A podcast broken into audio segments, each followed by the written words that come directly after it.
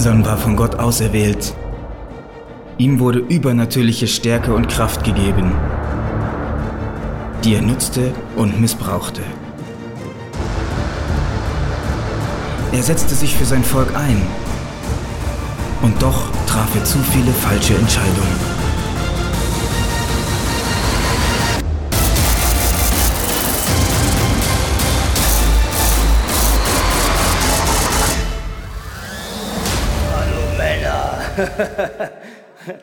Ich muss euch ganz ehrlich sagen, ich glaube, diese Serie ist nicht nur für die Männer eine gute Serie, sondern ich glaube auch für die Damen unter uns. Weil dieser Simson, der war nicht nur unglaublich stark und mächtig, sondern man sagt, er sah auch unglaublich gut aus.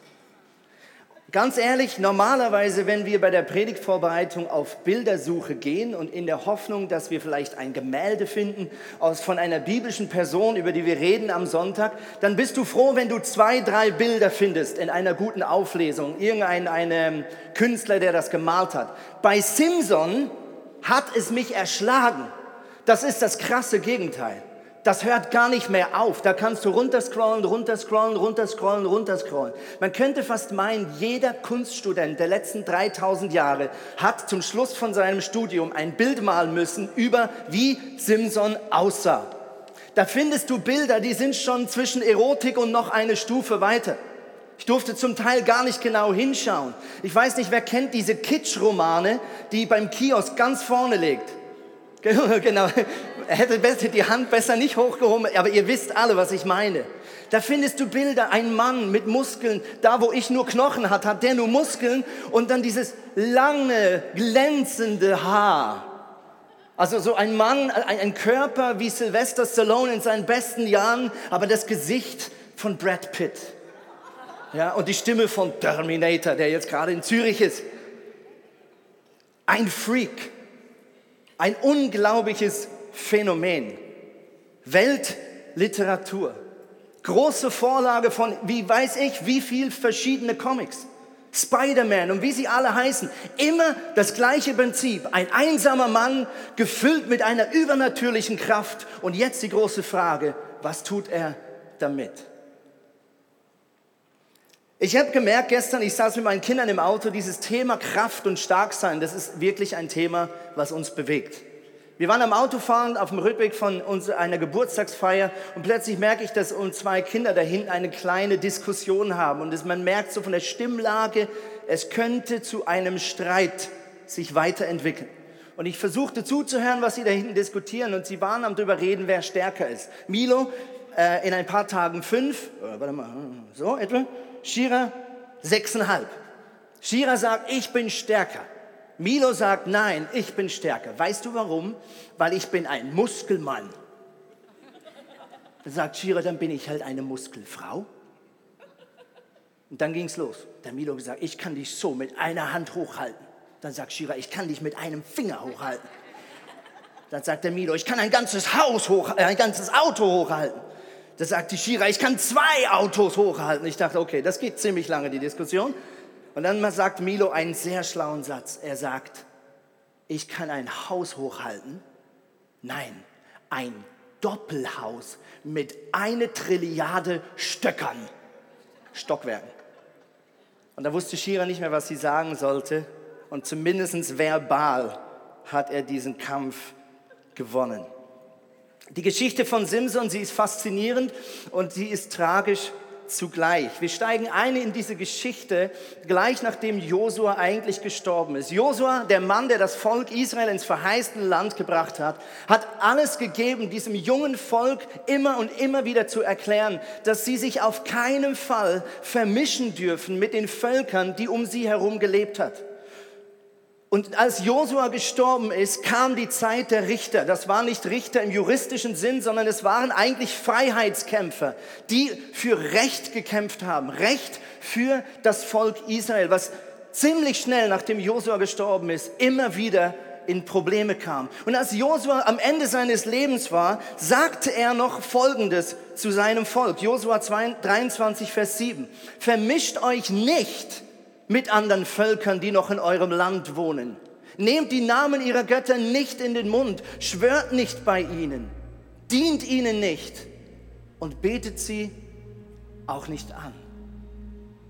Josua sagt, das Allerwichtigste ist, dass wir uns nicht vermischen, damit wir diese neue Moralvorstellung, dieses neue Gesetz, was Gott uns in der Wüste gegeben hat, damit wir das bewahren können gegenüber Völkern, die das krasse Gegenteil leben. Das Problem ist, das Volk Israel hat es nicht geschafft. Das ganze Geschichte von Richter ist ein ewiges Hin und Her. Die Israeliten, sie vergessen, wer ihr Gott ist. Sie gewöhnen sich an ihre Sicherheit, sie gewöhnen sich an ihr Reichtum. Sie fangen an, sich nach links und rechts zu orientieren, fangen an, andere Götter anzubeten. Sie verlassen die Moralvorstellung, die Gott ihnen gegeben hat in seinem Gesetz. Und ziemlich bald danach beginnen die Probleme. Sie werden angegriffen, sie verlieren ihre Freiheit. Und was tun sie dann? Sie schreien zu Gott. Plötzlich fällt ihnen wieder ein, wer ihr Gott ist. Und Gottes Herz erbarmt sich und er sendet einen Richter. Einmal ist es Deborah und dieses Mal heißt er Simson. Richter 13, 2 bis 5 heißt es, zu dieser Zeit lebte ein Mann namens Manoach. Er kam aus Zora und gehörte zum Stamm Dan. Manoach war verheiratet, aber er hatte keine Kinder, weil seine Frau unfruchtbar war. Eines Tages erschien der Engel des Herrn seiner Frau und sagte, du konntest bisher keine Kinder bekommen, aber nun wirst du schwanger werden und einen Sohn zur Welt bringen. Trinke keinen Wein oder andere berauschende Getränke. Ist nichts, was der Herr für unrein erklärt hat. Denn der Sohn, den du bekommst, im Mutterleib Gott geweiht sein. Gott beruft einen Mann, schon im Mutterleib. Und was wir hier sehen, ist das Leben eines Nazireers. Nazireer ist ein Eid, was Männer geschworen haben, um deutlich zu machen, dass sie Gott mit ihrem Leben voll und ganz zur Verfügung stellen wollen. Und genau das hat Simson auch gemacht. Er hat folgende drei Sachen seinem Gott versprochen unter Eid. Erstens, ein Naziräer sagt, ich lasse mir nie die Haare schneiden und auch nie den Bart. Zweitens, ich trinke keinen Alkohol ich werde mich auch nicht sonst an der Frucht der Traube bereichern. Sie durften noch nicht mal Rosinen essen. Und ganz schlimm, sie durften noch nicht mal Weinessig trinken. Das war ein Witz. Wer trinkt schon Essig? Aber es steht in der Bibel.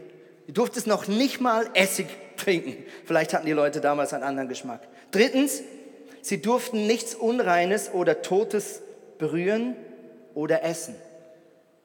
Also auch kein totes Tier, kein Fleisch, was Gott für unrein erklärt hat. Diese drei Dinge verspricht Simson zu Beginn seines, seiner Amtszeit, zu Beginn seiner Karriere. Er macht einen Eid. Wie geht es weiter? Der Mann wird erwachsen und seine Libido beginnt sich zu entwickeln. Lass uns weiterlesen. Richter 14, 1 und 2. Als Simson sich einmal bei den Philistern in Timna aufhielt, sah er dort eine junge Frau, die ihm besonders gefiel. Er kehrte nach Hause zurück und erzählte seinen Eltern von ihr. Ich habe in Timna eine junge Philisterin gesehen. Sorgt dafür, dass ich sie heiraten kann. Seine Eltern erwiderten, Gibt es denn keine Mädchen hier in unserem Stamm oder unserem Volk? Musst du wirklich zu den Philistern gehen und dir bei diesem, Entschuldigung, unbeschnittenen Heiden eine Frau suchen? Aber Simson blieb hartnäckig. Ich will sie und keine andere. Sie gefällt mir. Und an anderer Stelle heißt es, nimm mir diese, denn sie gefällt meinen Augen. Pause bis hierhin. Was hat Josua gesagt? Vermischt euch nicht mit anderen Völkern. Hier ist ein Mann, der Gott geweiht ist, der Gott geschworen hat, bei allem, was er ist, dass er Gott nachfolgen muss.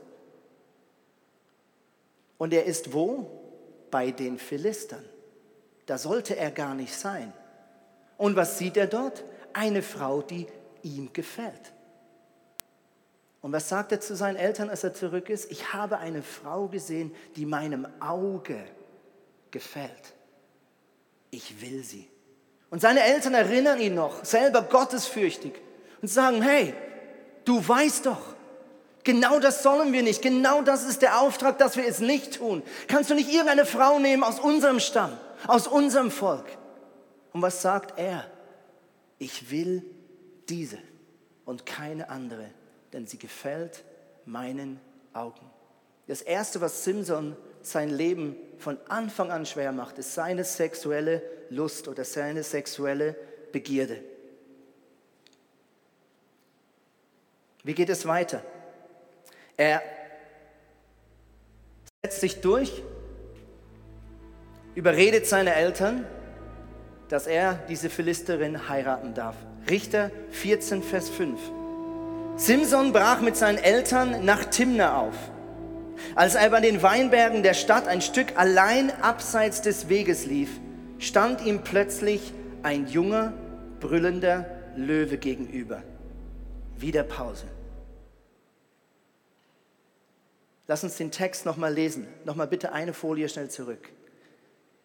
Als er bei den Weinbergen der Stadt ein Stück allein abseits des Weges lief. Okay, Simson hat Gott versprochen, dass er nie in seinem Leben die Frucht der Traube essen wird. Er kommt an einem Weinberg vorbei, plötzlich, seine Eltern eigentlich mit ihm unterwegs, biegt er ab, unauffällig und geht allein.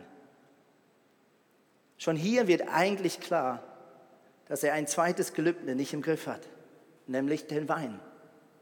Er ist alleine abseits des Weges. Man merkt, der Autor möchte diesen Held nicht zu bloßstellen und doch lässt er es zwischen den Zeilen durchsickern.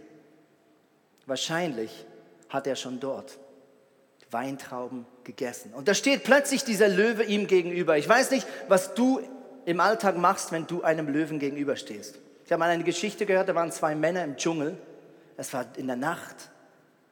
Das Feuer knisterte und plötzlich hörten sie das Brüllen eines Löwen das immer näher kam. Plötzlich sagte der eine zum anderen, weißt du, wo meine Turnschuhe sind?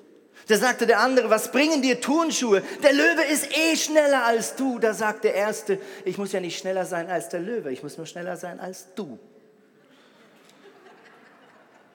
Was macht Simson? Richter 14, Vers 5. Simson zerriss den Löwen mit bloßen Händen, als wäre es eine kleine Ziege. Wieder Pause. Ich check diesen Satz nicht. Es heißt hier, er zerriss den Löwen wie eine kleine Ziege. Frage an alle Männer unter uns. Hat jemand schon mal eine Ziege zerrissen? ich check den Vergleich nicht. Also wahrscheinlich waren die normalen Männer auch schon viel stärker als wir heute. Okay? Dass hier der Autor sagt, er zerriss den Löwen wie eine kleine Ziege. Aber egal. Auf jeden Fall merken wir hier spätestens, diese Kraft, die Gott diesem Mann gibt, die war tatsächlich dort. Er war so stark, er zerriss einen Löwen in tausend Stücke. Und jetzt ist die Frage, was machst du, wenn du so eine Begabung hast? Was machst du, wenn du Kräfte hast wie Simson? Was tust du mit deinem Talent? Was hat Gott dir gegeben, wo er vielleicht in einem höheren Maß dir anvertraut hat als deiner Umgebung? Für was setzt du es ein? Wie gehst du mit dem um, was Gott dir anvertraut hat? Lass uns sein Leben weiter anschauen. Richter 14, 8 und 9. Einige Zeit später ging sie wieder nach Timna, um die Hochzeit zu feiern. Vor der Stadt bog Simson vom Weg ab und sah nach dem toten Löwen. In dem Kadaver entdeckte er einen Schwarm Bienen und Honigwaben. Er nahm den Honig heraus und begann ihn im Weitergehen zu essen. Als er wieder bei seinen Eltern war, gab auch er ihnen davon, sagte ihnen aber nicht, dass er den Honig aus dem toten Körper des Löwen geholt hatte. Wieder Pause. Simson hat versprochen, dass er nichts Unreines anfasst. Er ist auf dem Weg zu seiner Hochzeitsvorbereitung, auf dem Weg nach Timna, ins Land der Philister, und ihm fällt ein Ho, der Löwe. Und er sollte dort gar nicht hingehen, aber er denkt, ja, ich gucke ja nur. Es ist ja noch keine Sünde, gucken darf ich ja. Ich fasse ihn ja nicht an. Und er geht dorthin und er sieht diesen Kadaver und plötzlich entdeckt er einen Honig, einen Bienenschwarm. Und ich meine, heute ist Honig Honig, aber damals war es mit Abstand das Süßeste, was die Leute kannten. Da gab es noch keine Lollipops und Gummibärchen, da gab es einfach nur Honig. Und Simson läuft das Wasser im Mund zusammen. Und er ist in einem Dilemma. Er würde so gerne diesen Honig probieren, aber er weiß eigentlich, darf ich das nicht, weil der Honig steckt in einem unreinen Tier. Aber aus einem nur gucken wird plötzlich ein Tun. Und er nimmt den Honig, er geht weiter des Weges, er isst davon und jetzt kommt das Schlimmste. Er gibt seinen Eltern davon und macht sie damit auch schuldig. Juden durften nicht von einem toten, unreinen Tier etwas essen, nicht von einem Kadaver. Und Simson weiß, seine Eltern sind gottesfürchtig. Simson weiß, seine Eltern lieben diesen Jahwe. Und er zieht sie mit in den Dreck. Seine Sünde multipliziert sich bei seinen Eltern, ohne dass sie es wissen. Das nächste, was wir hier sehen, ist, dass Simson Wollust oder Genusssucht oder Völlerei nicht im Griff hatte. Und die nächsten Verse, die untermalen das auf perfekte Weise. Richter 14, Vers 10. Als sein Vater hinkam zu dem Mädchen, machte Simson dort ein Hochzeitsgelage, wie es die jungen Leute zu tun pflegten. Eine andere Bibelübersetzung sagt, sie feierten ein üppiges Gelage. Der Text dort erklärt, dass der Schwiegervater von der zukünftigen Frau von Simson 30 Männer, Philister ausgesucht hat, um mit Simson eine Woche lang einen Polterabend oder eine Polterwoche zu feiern. Und ich glaube, der Text wieder einmal versucht es zwischen den Zeilen uns wissen zu lassen, was Simson hier macht. Ein jüdischer Held, den man eigentlich nicht bloßstellen sollte. Sie feierten ein üppiges Gelage, wie es junge Leute zu tun pflegen. Mit anderen Worten, er feiert mit 30 Philistern wahrscheinlich eine Woche lang eine Orgie, eine Fress- und Sauforgie. Und wieder bricht er ein Gelübde. Wieder bricht er etwas, das er Gott hoch und heilig versprochen hat. Zum Schluss von dieser Feier ist Simson wahrscheinlich irgendwann langweilig, so viel gesoffen, so viel gegessen, er wusste nicht mehr, wo oben und unten ist. Da hat er die Idee, er könnte ihnen ein Rätsel mit auf den Weg geben. Und er denkt an seinen Löwen und denkt, wow, darauf kommen sie nicht. Er stellt ihnen folgendes Rätsel, Richter 14, Vers 14. Da fragte Simson, was bedeutet das? Von dem, der frisst, bekam ich zu essen und der Starke gab mir Süßes. Und er verspricht ihnen, wenn ihr es schafft, bis zum Ende der Hochzeitsfeier dieses Rätsel zu lösen, dann schenke ich jedem von euch ein kostbares Gewand. Wenn ihr es aber nicht schafft, bis zum Ende der Hochzeit dieses Rätsel zu lösen, dann schuldet ihr mir je ein kostbares Gewand. Das nächste, was wir bei Simson sehen, ist offensichtlich Eitelkeit. Er will beweisen, dass er nicht nur mit Muskeln stark ist, er will auch zeigen, dass er auch im Kopf hier oben in seinem Intellekt richtig was drauf hat. Ein Rätsel ist ja grundsätzlich nichts Falsches. Das Problem ist, er versaut damit die ganze Hochzeitsfeier. Wir lesen nämlich weiter, dass diese Männer zu seiner zukünftigen Frau gegangen sind und sie unter Druck setzen und sagen, hey, kannst du bitte, bitte, bitte in der Nacht rausfinden, was die Lösung für dieses Rätsel ist? Weil wenn wir es nicht lösen können, dann sind wir alle am A. Und was macht diese junge Frau? Sie setzt Simson unter Druck und sagt, Simson, du liebst mich nicht. Und Simson sagt, warum? Meine Güte, wir sind noch nicht mal richtig verheiratet und du fängst schon damit an. Du liebst mich nicht, weil du hast ein Rätsel, ein Geheimnis. Und am Anfang bleibt er stark und sagt, ich habe es nicht mal meinen Eltern verraten, ich werde sicher nicht dir verraten. Wahrscheinlich ahnt er schon, dass da irgendwas in seinem, hinter seinem Rücken gespielt wird. Aber es heißt, sie hat jeden Tag von dieser Hochzeitsfeier die ganze Zeit geweint. Diese Hochzeitsfeier ging nicht einen Abend, die ging eine ganze Woche. Liebe Männer, ich weiß nicht, wie deine Hochzeit war, aber wenn ich mir vorstelle, eine Woche lang und deine Partnerin, die du liebst, die du heiraten willst, sitzt nur in der Ecke am Schmollen und heult, ganz ehrlich, ich glaube, das ist keine schöne Hochzeitsfeier. Auf gut Deutsch, die Eitelkeit von Simson, dieses immer sich beweisen wollen, versaut eine ganze Hochzeitswoche.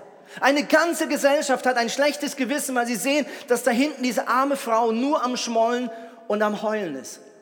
Und am letzten Nacht knickt er ein und er verrät ihr das Geheimnis. Sie verrät es den 30 Philistern, die diese Woche mit ihm gefeiert haben. Und sie kommen zurück, Richter 14, Vers 18, und sagen, bevor die Sonne unterging, sagten die Männer zu Simson, was ist süßer als Honig und stärker als ein Löwe. Und jetzt, wie reagiert Simson?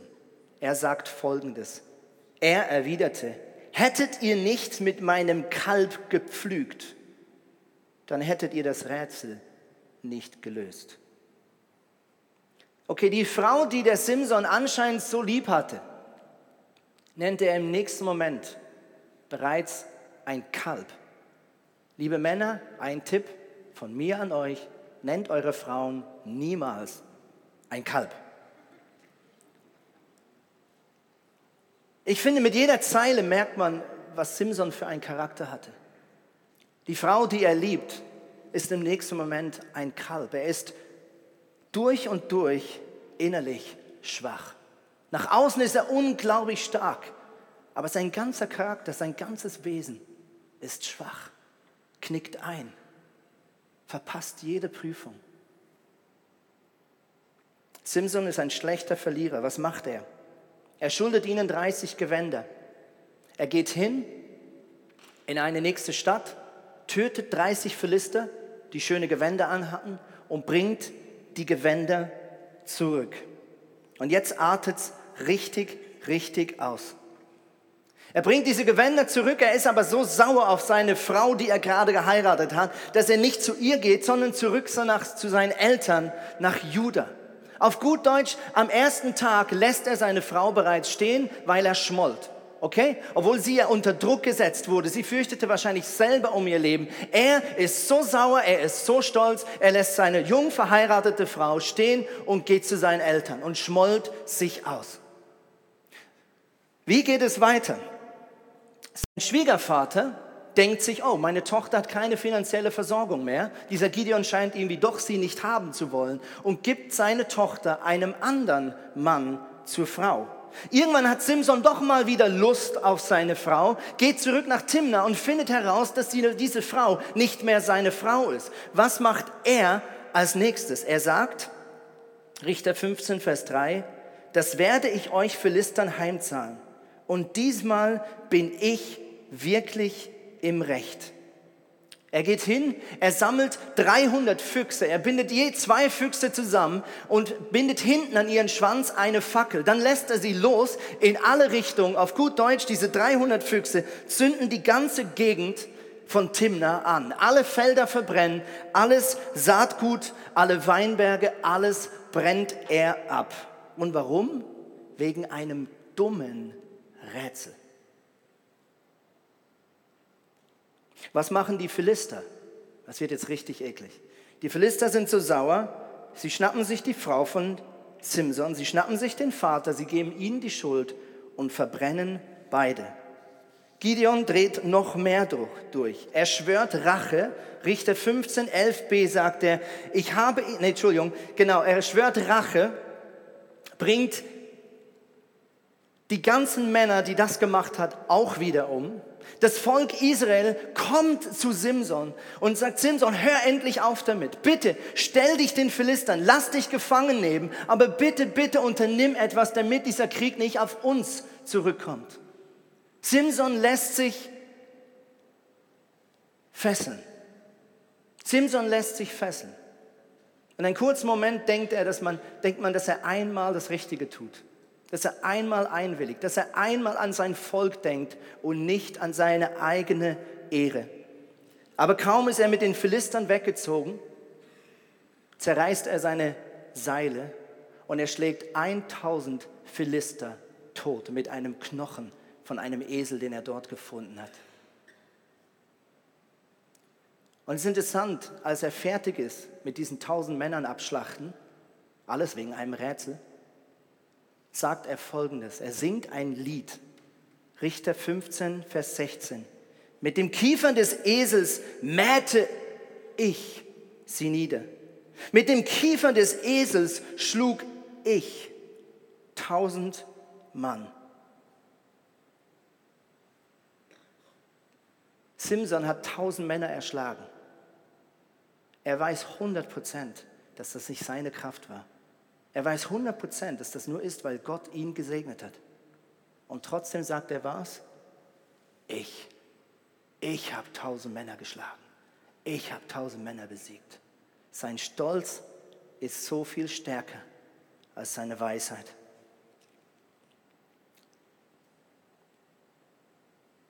Wenig später liegt Simson im Dreck.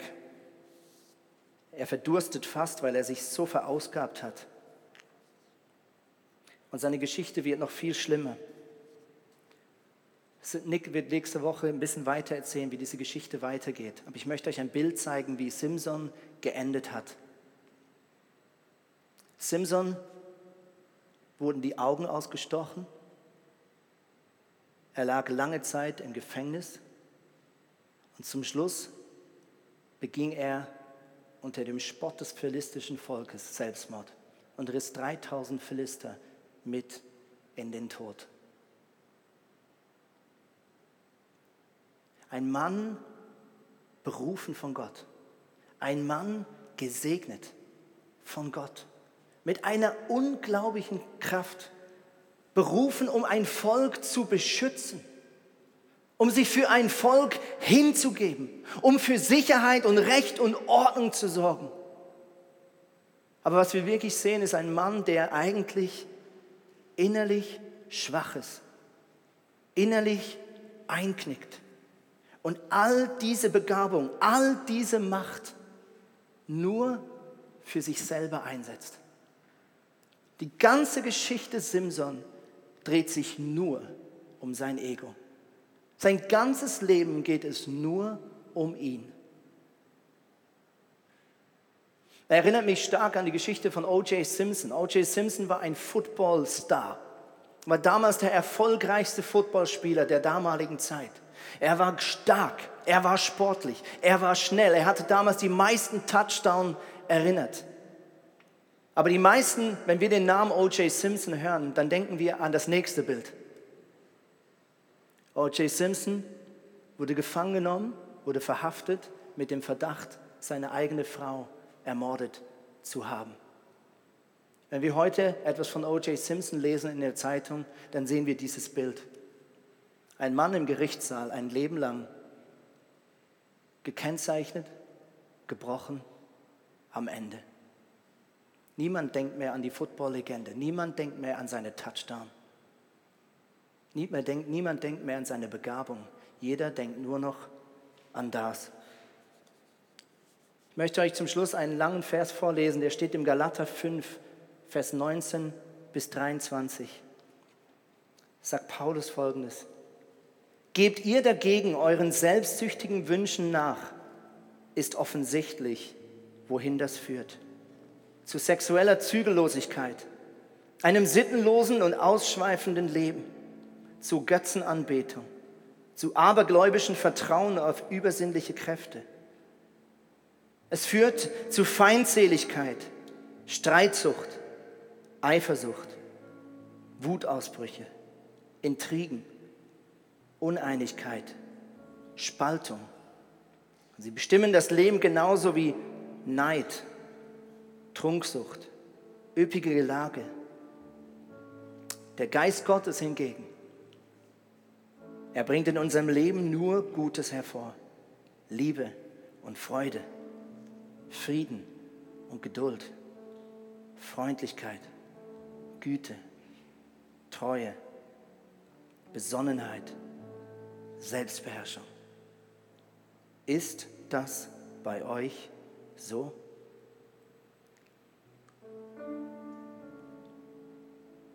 Ich möchte euch zum Schluss eine Auflistung zeigen und die ist nur beispielhaft. Wahrscheinlich gibt es noch viele andere Bereiche, aber ich wünsche mir, dass du kurz in dich gehst und dich fragst, wie geht es in deinem Leben? Wie sieht es aus mit der sexuellen Lust? Wie geht es mit der Sucht nach Genuss? Wie steht es in deinem Leben mit Ehrlichkeit, mit Eitelkeit? Wie gehst du um mit deinem Stolz? Vielleicht mit dem Verlangen, etwas zurückzuzahlen, dich zu rächen. Wie gehst du um mit Rechthaberei, Unbeherrschtheit, Geltungsdrang? Das Leben Simson ist ein großer Warnschrei an uns. Nämlich, dass wir uns nicht auf das verlassen, was wir können, dass wir nicht uns darauf verlassen, was unser Leben nach außen ausmacht, sondern dass wir verstehen, dass der Schluss von unserem Leben von unserem Charakter abhängt. Simson hat ein Leben lang sich auf seine Kraft verlassen und er ist gescheitert. Und er selbst hat den höchsten Preis bezahlt für seine Fehler. Wie geht es in dir drin? Was zeichnet dein Charakter aus? Wo wünschst du dir Veränderung? Lass uns die Augen schließen.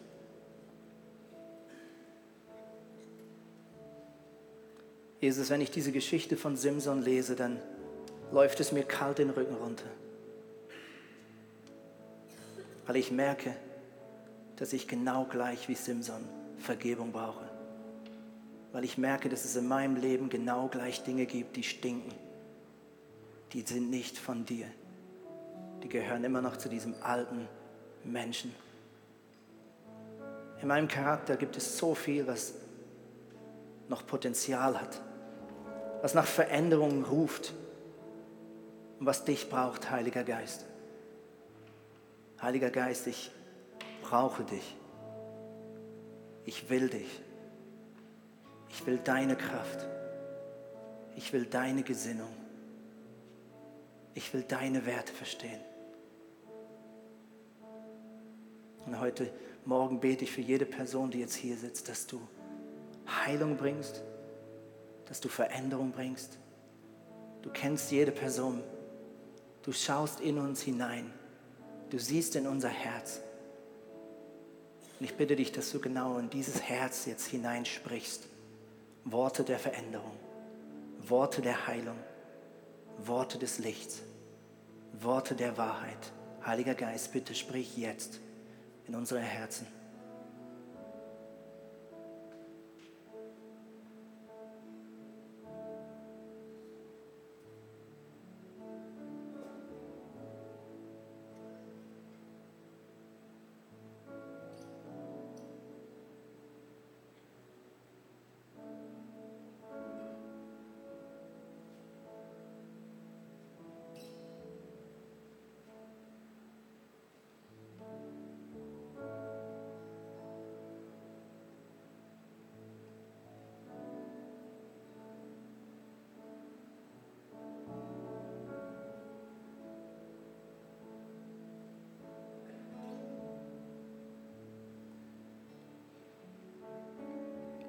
Ich weiß nicht, ob du etwas von Gott gehört hast, vielleicht ein Bild.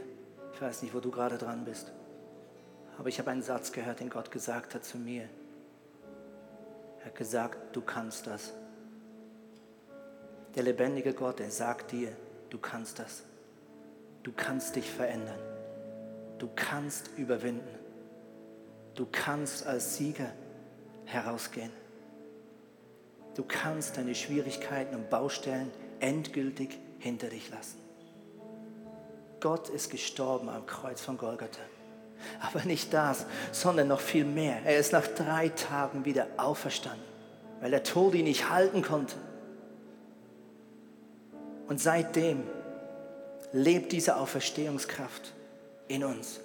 Jede Person, die diesem Jesus, diesem auferstandenen Retter sein Herz auftut, wird eine neue Kreatur und wird gleichzeitig Wohnzimmer und Wohnstätte von diesem Heiligen Geist, der zum Schluss von diesem Brief hier beschrieben wird. Der Heilige Geist, der uns ausstattet mit Geduld, mit Demut, mit Freundlichkeit, mit Güte, mit Sanftmut, mit Selbstbeherrschung. Und genau mit diesem Heiligen Geist segne ich euch jetzt, diesem wunderbaren Namen von Jesus. Amen.